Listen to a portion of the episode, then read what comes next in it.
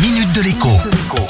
Bonjour à tous. Les taux d'intérêt sont au cœur de tout. Vous n'en avez pas forcément conscience, mais ce sont les taux d'intérêt qui décident en gros si ça passe ou ça casse. Hier, je vous ai expliqué pourquoi les taux d'intérêt, celui de votre livret A, celui de votre crédit immobilier même ceux des crédits à la consommation, étaient anormalement bas. Vous pouvez retrouver cette explication en podcast sur le site de la radio, mais aussi dans toutes les bonnes applis de podcast sur votre smartphone. Aujourd'hui, je vais vous expliquer pourquoi ces taux ne peuvent pas remonter ni vite ni fort.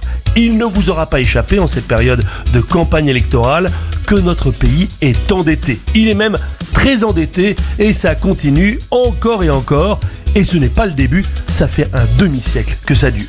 Cette dette, qu'on appelle publique, est elle aussi soumise à des taux d'intérêt exactement comme vos crédits? Et ces taux, eh bien depuis une dizaine d'années, sont anormalement bas. Par moment, les investisseurs prêtent même à la France ou à l'Allemagne par exemple gratuitement et parfois même ils prêtent à des taux d'intérêt négatifs. C'est absurde, mais c'est ainsi. La conséquence est évidente.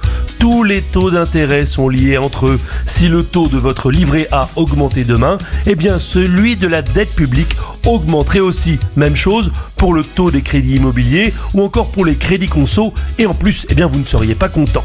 Si l'inflation continue à galoper et que les taux restent bas, la conséquence de cette situation absurde est toute simple. Les épargnants, ceux qui prêtent de l'argent, vont être lentement mais sûrement ruinés. A l'inverse, pour ceux qui sont endettés, eh bien le poids de leur dette sera chaque mois un peu moins lourd. À condition bien sûr que les salaires augmentent, mais ça, c'est une autre histoire. À demain. La minute de l'écho avec Jean-Baptiste Giraud sur radioscoop.com et application mobile Radioscoop.